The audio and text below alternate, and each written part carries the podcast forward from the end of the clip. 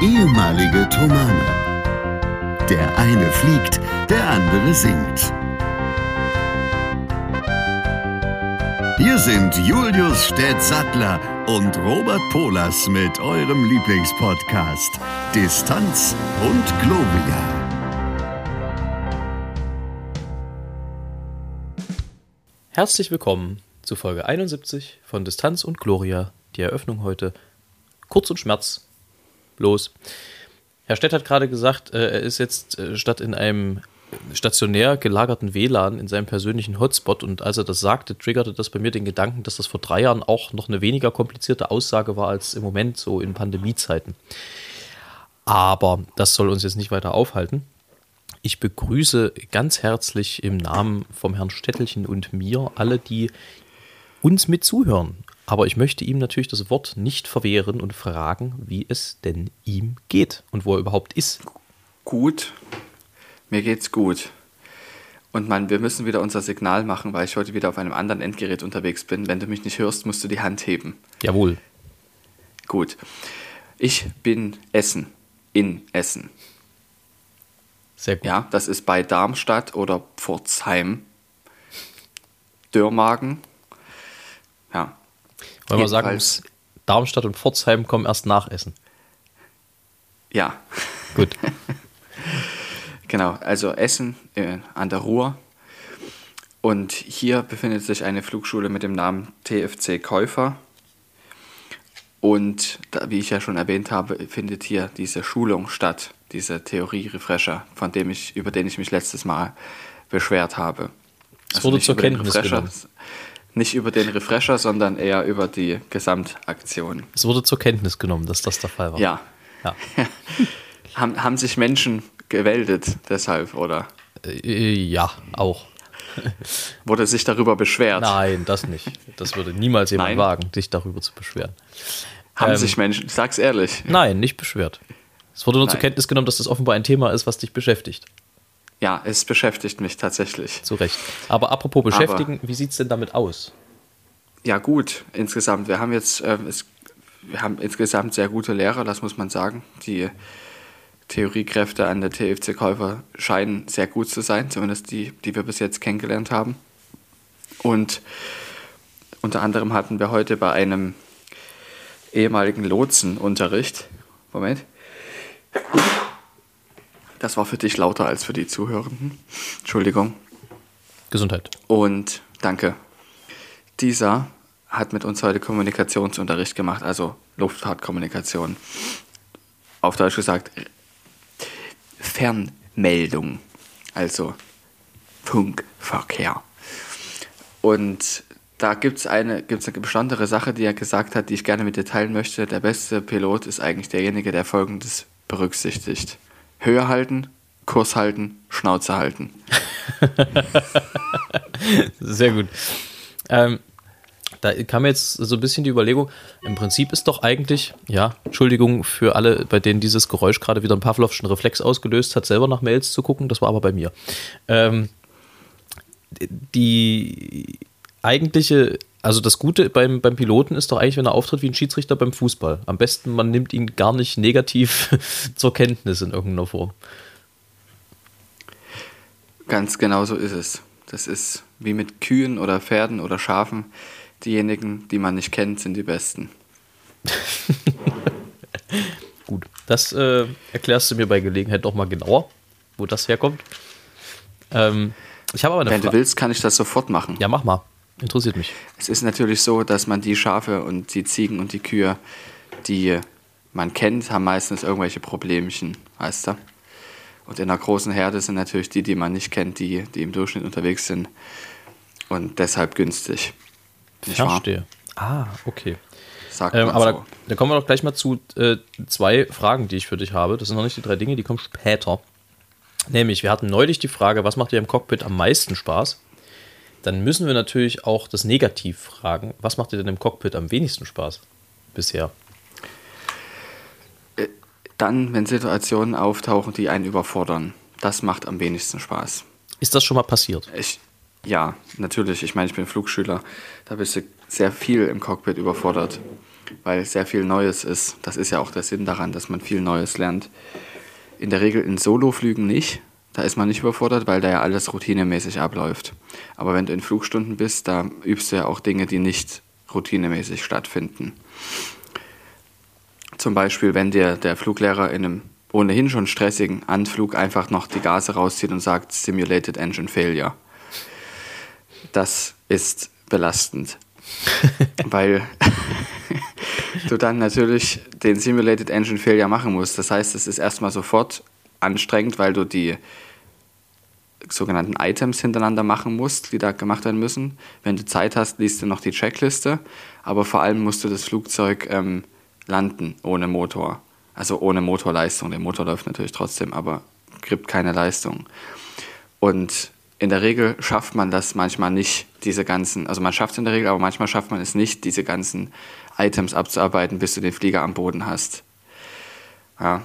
Was, was bedeutet denn das genau, also diese Items abzuarbeiten? Was ist denn da, also gib mal ein Beispiel, was ist denn da so dabei? Zum Beispiel, du versuchst den, den Motor nochmal anzulassen, ja, aber mhm. zuallererst wirst du die Geschwindigkeit ähm, fliegen, die du fliegen musst, damit du an die weiteste Distanz gleiten kannst. Jeder Flugzeug, jedes Flugzeug hat eine spezielle Geschwindigkeit, die du fliegen musst, wenn der Motor ausgeht, weil das diejenige ist, die aerodynamische Geschwindigkeit, bei der du am weitesten kommst, wo das Verhältnis von Auftrieb und Luftwiderstand maximal ist. Also wo du am wenigsten Energie verlierst, auf Deutsch gesagt, die du ja hast aufgrund deiner Höhe. Und das macht man, indem man die Nase runter oder hoch drückt. Damit kann man die Geschwindigkeit noch beeinflussen, wenn man keinen Motor mehr hat. Das ist eigentlich das Erste, was man macht. Und dann kümmerst du dich um alles andere, um Zeit zu gewinnen. Zum Beispiel suchst du als allernächstes einen Ort, wo du landen kannst. Kannst du das? Dann wirst du dich. Wenn, wenn ein Flugzeug mhm. so, also ich meine, das ist natürlich typabhängig am Ende, wie schnell du unterwegs bist, aber kannst du das mal für ein genau. normales, genau. für ein normales Passagierflugzeug ungefähr sagen, wie lange die gleiten können? Ähm, das kann ich sehr schlecht sagen. Das kann ich dir wirklich nicht genau sagen, kenne ich keine Zahlen, aber es, sind, es, gibt, es gibt die sogenannte Gleitzahl. Ähm, ich glaube, bei normalen Passagierflugzeugen liegt die so zwischen 8 und 12. Das heißt, pro einer Meile Höhenunterschied, also pro 6000 Fuß, wie viel ist denn das? Pro zwei Kilometer Höhe kannst du ähm, 8 Meilen geradeaus fliegen, also circa 15 Kilometer, 14 äh, Kilometer, ja. Das heißt, für zwei Kilometer Höhe kannst du 14 Kilometer geradeaus fliegen. Das heißt, wenn du jetzt auf einer Höhe von 10 Kilometer bist, kommst du noch 140 Kilometer, was ein ganzes Stück ist. Das, äh, wenn man das ungefähr runterrechnet, naja gut, aber bei den Geschwindigkeiten ist das auch relativ schnell erreicht dann, ne? Trotzdem. Äh, ja, genau. Also es ist also so, wenn du jetzt im Reiseflug höher, in einem Reiseflug sämtliche Triebwerke verlieren würdest in einem normalen Reiseflugzeug, was also eigentlich nicht vorkommt, dass, du das, dass das im Reiseflug passiert, ähm, ist mir zumindest jetzt gerade nicht bekannt, dann musst du sofort runter und einen Platz suchen, der innerhalb dieser Reichweite ist. Das, nee, ich habe bloß gerade versucht, im Kopf ein bisschen zu übersetzen, wie viel Zeit dir also bleibt im Cockpit, damit du ungefähr, wenn was ist, noch diverse Sachen einleiten kannst, beziehungsweise Dinge suchen kannst und, und so weiter und so fort. Also, ja, wie, also wie panisch man werden sollte gar nicht. Also du, es ist ja so, dass du die ganze Zeit auf der Route mögliche Ausweichflugplätze hast. Und diese Ausweichflugplätze, die du auf deiner Route hast die ganze Zeit, diese ähm, wirst du in der Regel so wählen, dass du dort mit einem Triebwerk hinkommst oder mit einem ausgefallenen, weil das nicht vorgesehen ist, dass da mehrere ausfallen, weil es einfach nicht passiert. Es passiert so selten, da musst du schon durch eine Ascherwolke fliegen, damit das passiert und das vermeidet man ja. Und bei Flugzeugen mit einem Triebwerk suchst du permanent nach Ausweichflugplätzen, wenn du geradeaus über Land fliegst. Also du weißt immer, wo du als nächstes runtergehst, falls was passiert. Gut. Und ähm, das ist eine stressige Situation. Also das macht keinen Spaß tatsächlich.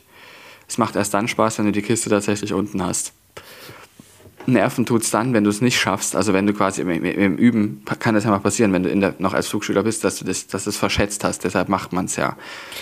Äh, ähm, wie, wie läuft das dann ab? Würde dann der, also läuft, ähm, greift der Fluglehrer dann ein und sagt so, jetzt hätten wir das Problem, dass du nicht unten ankommst, macht dann dieses Getriebe wieder an und dann ist alles gut oder wie, wie darf man sich das dann vorstellen? Du kriegst es in der Regel selber mit, dass, dass, das nicht, dass du es nicht schaffen wirst, weil das siehst du, ob du es noch schaffst oder nicht bis zur Bahn. Und irgendwann kriegst du es mit und dann sagst du, go around, also durchstarten und dann sprichst du das Ganze ab und dann machst du es, ähm, fliegst du halt einfach ähm, wieder, machst, es, machst den, ganzen, den Flug ganz normal weiter, weil das kommt irgendwann in der Flugstunde, macht er das einfach. Na, an irgendeiner Stelle, wo du es nicht erwartest. Und dann sollst du diese Übung machen. Und dann wird in der Regel die Flugstunde dann fortgesetzt. Das soll ja wahrscheinlich Ende, ein bisschen ein Stresstest ja. sein.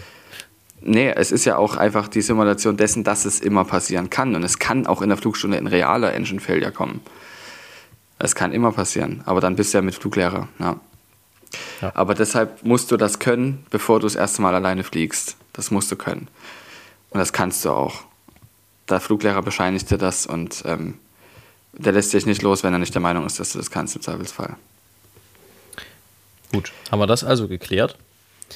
Ähm, dazu kam bei mir noch die Frage auf, weil ich glaube, das haben wir tatsächlich noch nie besprochen, wie du eigentlich ähm, tatsächlich diese Faszination fürs Fliegen entwickelt hast. Also ob es da irgendwie ein auslösendes Moment gab, äh, wo du sozusagen, keine Ahnung, geflogen bist und das total geil fandst, aber soweit ich mich erinnere, fandst du das ja schon gut, bev also bevor du in den Chor gekommen bist. Ich habe dich so kennengelernt, dass du schon Flugfan warst. Wie kam es dazu? Das, ist halt ein bisschen, das sind heute so ein bisschen äh, so Magazinfragen. So wie beim Interview. Ja, das ist ja manchmal auch andersrum der Fall. Also es ist so, dass ich, es gab mit sieben oder acht Jahren war ich mal in einem Flugzeug, in einem kleinen motorigen Flugzeug bei einem auf tagesoffene Tür in Leipzig am Flughafen gab es da irgendwie Rundflüge. Und da bin ich mitgeflogen, mit meinem Papa gemeinsam. Und das war großartig. Es hat sehr, sehr viel Spaß gemacht und da hat sich das für mich glaube ich, hat es angefangen, sich, dass ich mich da, dafür äh, interessiere und die Faszination entwickelt habe.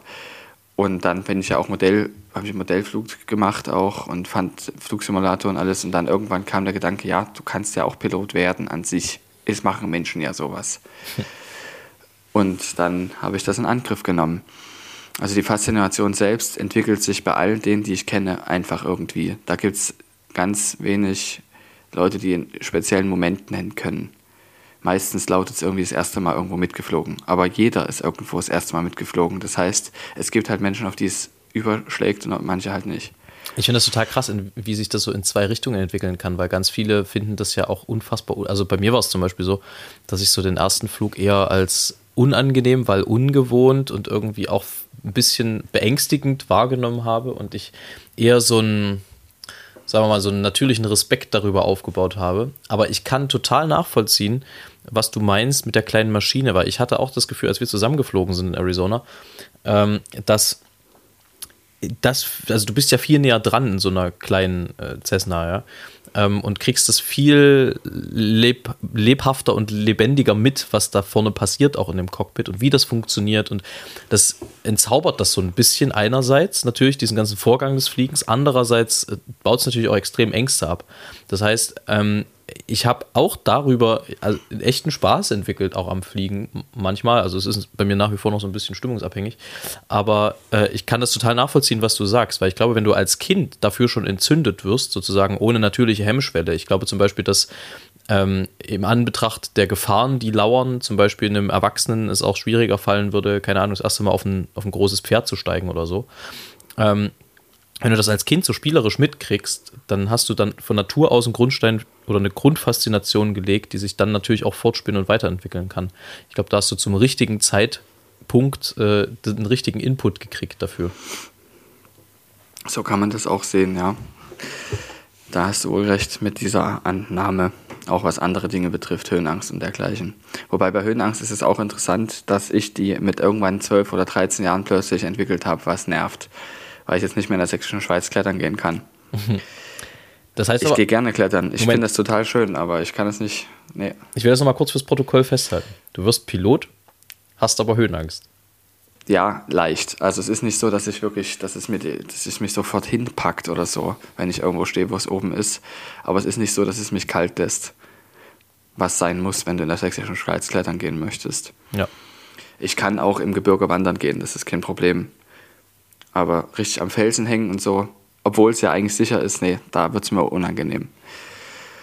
Das ist ja Und schon ein Stück weit ist- faszinierend irgendwo. Ja, das ist aber wirklich was anderes, weil du natürlich, wenn du zu Fuß unterwegs bist, über deinen Körper die volle Kontrolle hast. Deine Aktionen beeinflussen direkt deine Bewegung. Und du kannst verstehen, was du da tust. Wenn du im Flugzeug sitzt oder im Auto, ist es so, dass du dich mit Geschwindigkeiten bewegst, ähm, die der Körper nicht verstehen kann. Also das Bewegungsbewusstsein des Körpers kann das nicht verstehen. Deshalb ist das grundsätzlich was anderes. Man steuert da eben was. Ob da jetzt eine Wand davor ist oder ob das echt ist, ist für den Körper in dem Moment egal. Also ob das jetzt eine Simulatorwand ist oder nicht, weil du steuerst das Flugzeug. Das Flugzeug bewegt sich aufgrund deines Steuerinputs und nicht aufgrund deiner eigenen Kraft. Hm. Das ist ein Unterschied. Da ist wohl was Und dran. das sind auch, auch, sind ja auch Höhen, die der, die, der, die der Körper gar nicht einschätzen kann. Ja. Ähm, haben wir das also auch geklärt? Ja, Stett. Drei Dinge. Herr Robert. Jetzt. Da haben wir es. Ne? Drei Dinge. Kennt er. Ja, Fühlt er und liebt er. Drei Dinge, Mhm. von denen du nicht genug bekommen kannst. Kann alles sein. Sex. Also kann alles sein, ja. Das muss man ehrlicherweise zugeben. Alles, es wäre gelogen, wenn ich das nicht sagen würde. Muss man in sich gehen. Man kann jetzt heucheln, aber es wäre Schmarrn. Ähm, Das war so die Kategorie, hat er nicht gesagt.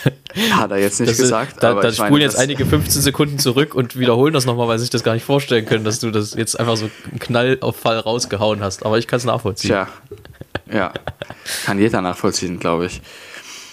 Ähm, wobei es auch nicht immer passend ist, das kann man, muss man schon dazu sagen. Insofern doch, auch davon kann man genug haben. Ähm, dann auch, ja, Fliegen kommt auch dazu. Davon kann ich auch nicht genug bekommen, deshalb will ich ja Pilot werden. Das sind jetzt Tätigkeiten gewesen. Und irgendein Essen noch, irgendwas. Ich hätte Und auch gerade drüber nachgedacht. fest, Richtig random wäre jetzt, wenn du einfach so was sagst wie und Birne. Milch, Schokolade. Ja, eine Birne oder sowas. So, Hä? Ja. Nee, Goldbeeren. Haribo Goldbeeren. Ah ja, keine Werbung an der Stelle. Es aber ist- das ist äh, sehr interessant, dass du das sagst, weil das schlägt ein bisschen die Brücke. Ähm, Mhm. weil, weil ich mal ganz interessiert fragen will, sag mal, Kinder, was ist denn bei euch eigentlich los? Und mit Kinder meine ich die Marke. Jetzt rufen die auf einmal übelst viel Essen zurück, weil da Salmonellen drin sind oder was? Was glaubt ihr denn? Also ich kann doch hier nicht für euch Werbung machen und dieses, diese Produkte lieben und dann bastelt ihr Salmonellen ins Essen. Das funktioniert nicht. Das ist äh, nicht in Ordnung. Aber habe ich übrigens erzählt, ich habe ja vor ein paar, ist es schon ein paar Wochen her? Ja, eine Woche ungefähr. Habe ich für meine Eltern Haus gesittet, weil die außer Haus waren und ich dann mal drauf aufgepasst habe.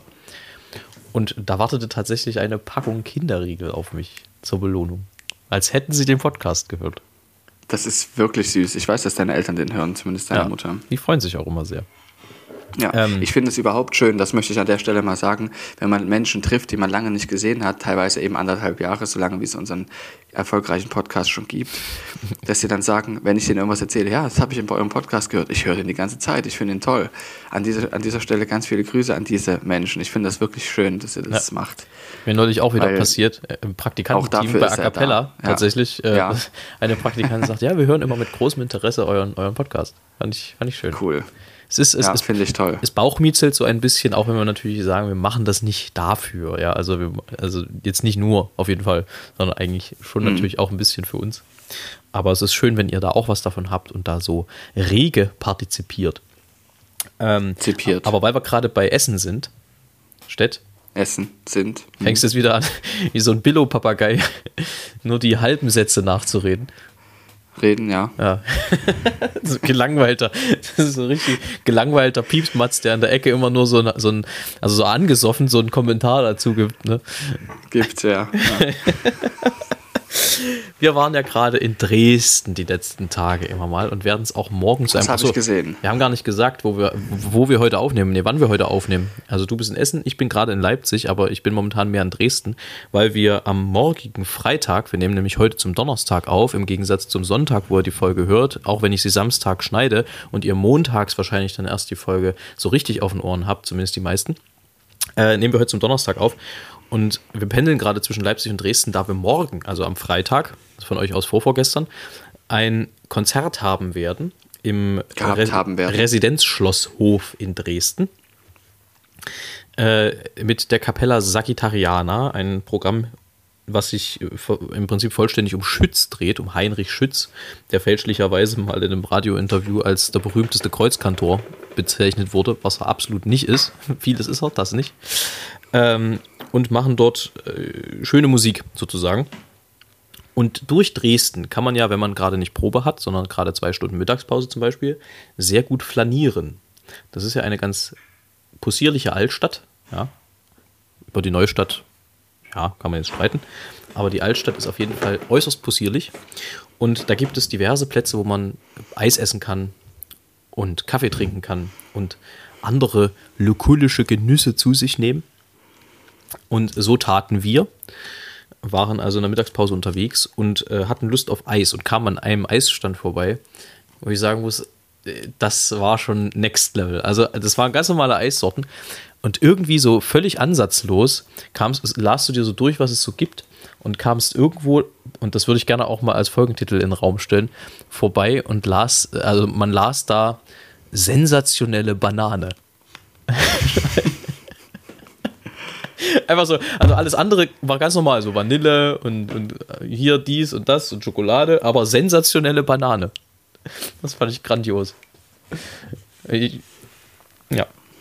Das, ähm, Also das ist wirklich toll. Ich mag das ja auch, wenn Leute solche Eissorten haben wie Orange Rosmarin oder Ingwer Karotte oder Basilikum Erbse oder Tomate Basilikum. ich glaube, wir haben es verstanden. Aber das findest du halt Ich muss, ich, ich finde das aber wirklich interessant, muss ich sagen. Ich probiere das dann auch immer sowas. echt. Aber kannst du auch einen Salat, Ja. das kannst du auch einen Salat essen. Nee, das ist es eben. Das ist was ganz anderes. Das ist halt kalt. Ja, Das ist im Prinzip so eine Gazpacho zum Lecken. schlappern. Ne? Ja. Ja, gut. Nee, fand ich, fand ich schön. Ähm, ich werde auch am Samstag, und da freue ich mich auch sehr drauf, werde ich das erste Mal in meinem Leben zu einem reinen, reinen Prinzenkonzert gehen. In die Sektkellerei in Freiburg, die uns beiden ja auch nicht ganz unbekannt ist. Also nicht, dass wir dort zusammen gebechert hätten, wobei doch, das haben wir glaube ich auch, aber im Rahmen einer anderen Veranstaltung. Äh, wir haben dort mit dem Thomanerchor immer mal gesungen früher. Ähm, und da kann ich mich noch sehr gut dran erinnern. Nun ist es aber so, dass äh, wir also in dieser Sektkellerei ein Prinzenkonzert sehen werden. Also ich, besser gesagt. Ähm, und da freue ich mich sehr drauf. In eben jenem. Ich werde natürlich ausführlich davon berichten, zumindest allen, die es interessiert. Und du kannst halt nicht wegrennen, das tut mir sehr leid. ähm, ja, aber es ist ja nun kein Geheimnis, dass die Prinzen auch mal Thomaner waren, dass die auch mal A Cappella gesungen haben. Das hat sich mittlerweile so ein bisschen verändert, muss man ja sagen. auch, ähm, sagen wir mal, der Anspruch an die Sauberkeit des A Cappella-Gesangs hat sich ein bisschen verändert über die Jahre. Aber es ist ja alles gut so, wie es ist. Eine ikonische Band ähm, und das wird sie auch bleiben. Die haben einen festen Platz in der Historie der Musik in Deutschland und auch darüber hinaus, wie ich neulich lernte. Und ich finde, ich habe neulich die These aufgestellt, dass die Prinzenmusik deswegen so gut funktioniert, weil das Texte sind, da ist für jeden was dabei. Also sie haben eine gewisse Zweideutigkeit, was ja Thomanern nicht ganz fern ist, sowieso. Ähm, aber vor allem haben sie eine Zweideutigkeit, die Kinder auch nicht verstehen, wenn sie, noch nicht, wenn sie es noch nicht verstehen sollen. Und das äh, trägt, glaube ich, ganz gut in jede, äh, in jede Altersgruppe am Ende. Mal davon abgesehen, dass es natürlich gute Musik ist. So. Genug Lobhudelei, aber wie gesagt, da freue ich mich sehr drauf. Man muss auch sagen, dass die Prinzen mit zu denjenigen gehören, jetzt war gerade die Stimme weg, Achtung, ihr hört das jetzt doppelt, die das mit gestartet haben, auch das ehemalige Thomaner weiterhin gemeinsam so in Gruppen musizieren. Also es gab es bestimmt auch vorher, aber es ist ja wirklich jetzt sehr, sehr, es gehört ja fast zum guten Ton mittlerweile, dass, dass jeder Jahrgang irgendwie eben ein Ensemble hervorbringt. Und das ist eigentlich was sehr Besonderes und ich finde das großartig, dass das so ist. Ja, da gehören die auf jeden Fall auch dazu.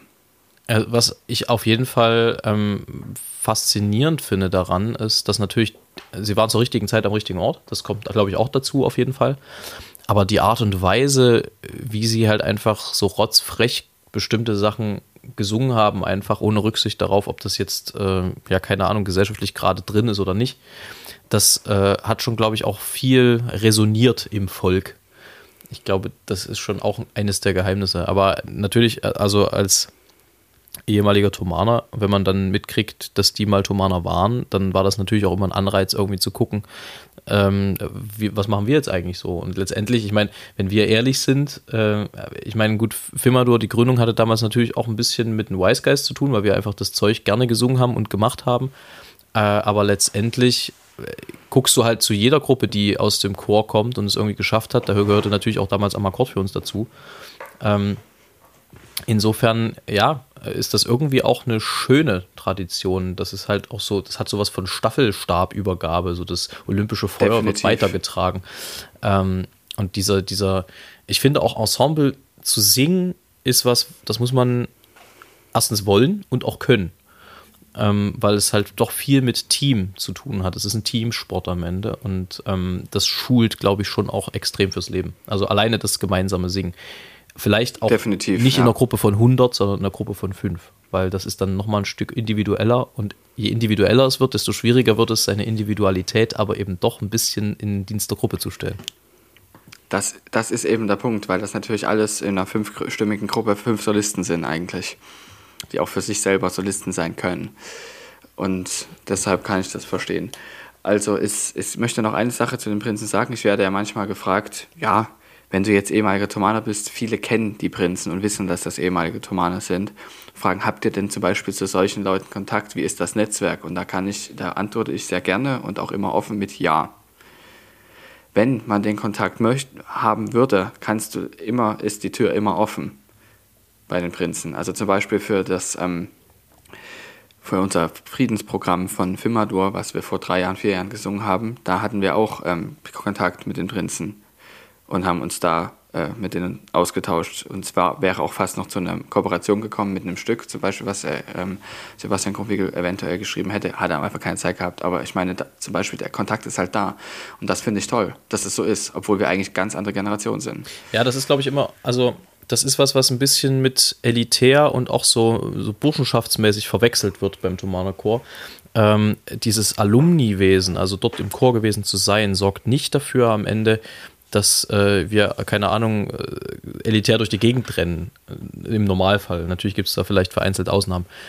Sondern eher dafür, dass du ein echt gutes Netzwerk an Leuten hast, äh, auf, also nicht nur Sänger oder nicht nur Musiker, sondern das geht genauso, was man an Ärzten kennt, die dann später halt in die Medizin gehen, äh, die aus dem Chor kommen oder an sonst, also ich meine, du triffst an den komischsten Stellen irgendwie immer Thomaser. Ob das jetzt im Baumarkt ist oder ob das äh, irgendwo im, im Krankenhaus ist, irgendwo sitzen die immer. ähm, und das ist irgendwie schön. Und ich meine, manchmal natürlich, also ist es auch sehr überraschend, an welchen Orten. Ähm, ich habe ja, na gut, das, das, wär, das werden wir jetzt nicht wieder auf meine Geschichte vom Hautarzt vor ein paar Jahren. Ähm, also, äh, das, das ist wirklich wirklich ein angenehmes Arbeiten dadurch, weil du halt weißt, du kannst mal nachfragen und in, innerhalb dieses Netzwerkes wird es schon jemanden geben, der in irgendeiner Form dort eine Expertise auf dem Gebiet hast, äh, hat, wo du halt vielleicht keine hast, sondern Hilfe brauchst. Und in der Regel ist halt das Verständnis, dass sich Thomaner untereinander halt helfen, wenn es geht. So. Und das ist aber auch, das wird nicht eingefordert, sondern äh, man fragt dann und dann heißt es meistens ja. So ähm, kann man das, glaube ich, ganz gut zusammenfassen. Und so ist das halt auch hier. Also ich meine, ähm, es ist natürlich nicht selbstverständlich, dass man auch als jemand, der heutzutage oder vor ein paar Jahren Tomana war, natürlich äh, mit, den, mit den Prinzen Kontakt hat. Aber die Möglichkeit besteht halt. Und ähm, das ist schon was ziemlich Besonderes tatsächlich. Also das nehme ich als äh, sehr besonders wahr und das, ich finde, das ist auch irgendwie ein Privileg dieser Institution, die sie mit sich bringt.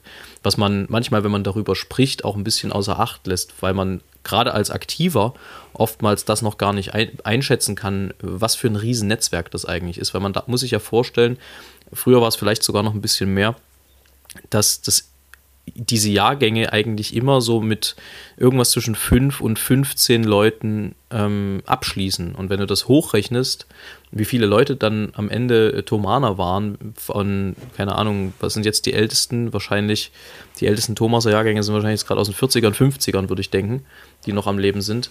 Ähm, das, das sind schon ein paar. Also da kommt einiges zusammen an Netzwerk. Das war jetzt eine lange Ausführung, ich weiß. Unterschreibe ich aber absolut, genauso wie du das gesagt hast. Das ist einfach großartig und ich genieße das. Und insbesondere jetzt auch jetzt ähm, ist mir das nochmal bewusst geworden, wenn man schaut, was jetzt mit Johannes passiert ist, wie viele Leute, auch ältere Thomaser Jahrgänge, daran Anteil nehmen und helfen. Das ist einfach eine tolle Gemeinschaft, das kann man nicht anders sagen. Dazu zählen dann auch die Thomas-Schülerinnen, die auch auf Thomas Schule waren, weil die gehören auch immer zu den Jahrgängen mit dazu eigentlich. Ja, natürlich. Das, das weit fast. Ja. Finde ich, ist auch eine der schönsten Entwicklungen so der letzten 20, 30, 40 Jahre, ja. dass sich das halt ähm, im Prinzip zu einer Selbstverständlichkeit entwickelt hat, dass natürlich Thomaner auch Kontakt mhm. zu, zu Mädchen haben. Also ich meine, früher, weil das, weil die Frage auch immer mal kommt, natürlich ähm, ist der Thomanerchor ein Jungschor, aber es ist nicht mehr so, dass wir in reinen Jungsklassen sind, also, sondern die sind mittlerweile mindestens angereichert, wenn nicht normal gemischt, wie andere Klassen auch, dann spätestens in der Oberstufe. Ähm, also da wird schon auch Wert drauf gelegt, dass man dann nicht den Kontakt zueinander verpasst, ähm, weil es auch, glaube ich, den, den Jungs gar nicht gut tun würde, wenn sie nur in reinen Jungsklassen wären. Die brauchen das schon auch, den Kontakt zu anderen äh, Individuen. Ne? Ja. Da guckt Herr ja. Stett nur. Ja. ähm, Individuen. Hast hm. du denn eigentlich noch irgendwas auf dem Herzen? Nein. Ich habe Briefmarken gekauft. Das wollte ich dir noch erzählen. Wahnsinn. Ja. Aber du sammelst sie nicht, oder? Nein, ich, nee, ich kaufe die tatsächlich, um sie auf Brief, Briefe zu kleben und auf Postkarten. Also dafür eigentlich hauptsächlich. Wer, hätte das gedacht? Äh, aber sag mal, weil wir da gerade sind, habe ich dich das schon mal gefragt. Sammelst du überhaupt irgendwas? Gibt es irgendwas, was du sammelst? Ja, Wissen und Fertigkeiten, Kenntnisse, Schlauheit. Ja. Also übliche. Ja, das übliche eben. Nee, ich kann es nicht genau sagen. Ich, ich habe mal eine Zeit lang, ja, ich sammle was. Ich sammle meine Bordkarten und solche Sachen. Das hebe ich alles auf. Und diese Baggage-Tags, die du dann an deinen Koffer geklebt kriegst, die habe ich alle noch. Da ist nichts verloren gegangen. Da habe ich ja immer Schiss, dass mein Koffer dann irgendwann, also die, die haben ja immer so, so einen Code, der abgescannt wird, diese, diese Tags, die du auch auf den Koffer geklebt kriegst. Die mache ich immer ab, weil ich Schiss habe, dass mein Koffer irgendwann woanders hinfliegt. Ich weiß, dass das wahrscheinlich nicht der Fall ist, aber äh, dass das irgendjemand falsch äh, abstreicht und dann fliege ich nach Caracas und der Koffer, keine Ahnung, nach Süditalien oder so. Und dann stehe ich da wie Peak 7. Wo ich mich übrigens neulich gefragt habe, wo der Spruch herkommt. Also ich meine, wahrscheinlich irgendwie mit Karten zusammenhängend, aber mhm. ähm, ja gut, wenn da Weiß jemand fitter ist als wir, gerne mal Bezug nehmen. Ja, ähm, ich würde sagen, dass du da recht hast. Aber es ist grundsätzlich so, dass ich die Dinger auch abreiße, aber es dann aufhebe und nicht wegschmeiße. Ah ja. Das äh, ist der Unterschied. Warst du so ein, so, ein, äh, so ein Knecht, der Programme gesammelt hat früher? Ja, das sammle ich auch. Ich sammle ähm, aber aktuell nur Programme, wo ich da war und auch oder selber mitgesungen habe. Alles andere das würde ja maßlos werden. Es ist auch sogar sortiert. Bitte? Alles andere würde ja maßlos werden, wenn du alles sammeln Das habe ich früher gemacht. Ich habe früher tatsächlich die ganzen Programme, die sonst weggeschmissen worden wären, beim Noteneinsammeln zum Beispiel, die habe ich alle aufgehoben, weil ich mit meinem, mit einem meiner Freunde, die jetzt, derjenige ist jetzt Finanz, Vorstand im Kollegium Tomanum. Mit dem habe ich ähm, die Programme gesammelt und dann Papierschiffchen daraus gebaut. Hunderte. Ja, die Geschichte mit der Krampe haben wir ja, glaube ich, mal erzählt, ne? Mit der, weil du sagst, Papierschiffchen draus gebaut. Ähm, es gab diese, ich erzähle es einfach nochmal, da müsst ihr halt einfach durch. Es gab ja diese, Angewohnheit, dass dann Programme so zusammengefaltet wurden und dann geknickt wurden in der Mitte und dann wurden die mit Gummis aufeinander verschossen. Ja, kann man jetzt in Frage stellen, ist vielleicht nicht so wahnsinnig clever, aber es hat ein bisschen Spaß gemacht damals auch. Bis dann natürlich zwangsläufig der ein oder andere Unfall damit passierte, dass irgendjemand so ein Ding ins Auge gekriegt hat. Aber es ist alles, alles gut. Die Menschen ähm, sehen noch. Ähm, das wurde dann also irgendwann verboten. Aber ein, ein Rückstand dieser Geschichte war, dass äh, die Continuo-Orgel, die jetzt auf der Empore in der Thomaskirche steht, die Wöhl-Orgel, diese kleine rote, wenn man dort ist, kann man sich die mal angucken, die war neu und die war sehr teuer. Und ähm, ich erinnere mich, dass, äh, dass da irgendein Problem gab. Also es, ähm, das neue Ding war sehr schnell sehr, also äh, da hing eine Taste und äh, die gab nicht mehr so Ton von sich, wie sie eigentlich sollte wie dann herauskam und was ein wahnsinniges Brimborium nach sich gezogen hat, mit äh, gefühlter Standpauke für alle, war, dass sich eine Krampe in den Spieltisch dieser Orgel verirrt hatte, was dafür gesorgt hat, dass einfach diese Taste verkantet war und man sie nicht mehr ordentlich spielen konnte. Daraufhin und natürlich auch auf die Unfälle, die vorher passierten, wurden dann Krampen komplett verboten. Und seitdem wurden Programmhefte auch nicht mehr so umfangreich gesammelt von Thomas, wenn ich das richtig mitbekommen habe. Ja, ist richtig. Also ist ja auch zu Recht hat man das verboten. Das Einzige, was ich damit noch gemacht habe, war dann Zielschießen, aber nicht im Alumnat, weil es da verboten war, sondern zu Hause. Hm. Auf Vögel. Hm. um mal ja. äh, dir einen Shitstorm äh, ans Bein zu binden. Nein, Quatsch. Sowas würde Herr Stett nie das machen. Niemals. Ähm, wollen wir so langsam Richtung Schluss ja. straucheln? Ich würde straucheln. noch schnell eine Empfehlung, Elung, Elung abgeben. Ähm, Eben. Äh, nämlich ganz simpel, Leute, es ist schönes Wetter. Grillt an. Das könnte auch. Und grillt auch mal Gemüse, bitte. Das könnte auch grillt der Anfang auch von so einem Gemüse. Männerchor sein, ne? Grillt ja. an. Na gut, der muss erst noch geschrieben werden, glaube ich. Ich glaube, den gibt es noch nicht. Schauen wir mal. Ansonsten wünschen wir euch eine herrliche Woche. Wir hoffen, dass das Wetter so bleibt, wie es gerade ist, nämlich warm und sonnig äh, und es noch ein bisschen wärmer wird sogar. Ähm, dass ihr eine ja, wunderschöne Woche verlebt, bis wir uns denn wieder hören in der nächsten Woche, beziehungsweise am Ende der Woche. Ähm, ja, und dann bleibt mir eigentlich nichts anderes zu sagen. Folgentitel ist Sensationelle Banane. Das würde ich jetzt hiermit einfach mal festlegen. Wo wir vorhin bei zweideutiger Thomaser Art waren, aber gut, lassen wir jetzt mal so stehen. Ähm, war doch ganz bunt heute irgendwie so aufgeweckt. Ein buntes Völkchen, also mit F und G. Ja. ja. Ähm, macht's gut, wir sehen uns und äh, Herr Stett kommt jetzt mit seinem hier dicht ums Eck. Genau, eine schöne Woche wünsche ich. Ich habe heute wieder zwei Gedichte und zwar zuerst die Ballade von der Wiederherstellung der öffentlichen Moral war, glaube ich, schon mal dran, bin mir nicht sicher. Jedenfalls ist hier kein Haken dran. Es gibt Schnecken, das ist Fakt, die kriechen aus Gewohnheit nackt. An der Küste nach der Wende fand der Brauch ein jähes Ende. Für jeden Schneck, kurz oder lang, gilt seitdem Badehosenzwang. Jetzt ist die letzte für heute. Die Ballade von der Winzer unfreundlichen Gier. Die hat nur zwei Zeilen. In manchen Weinberg leben Raben, die sich gerne an den Reben laben. In diesem Sinne. Spitze. Weiter so.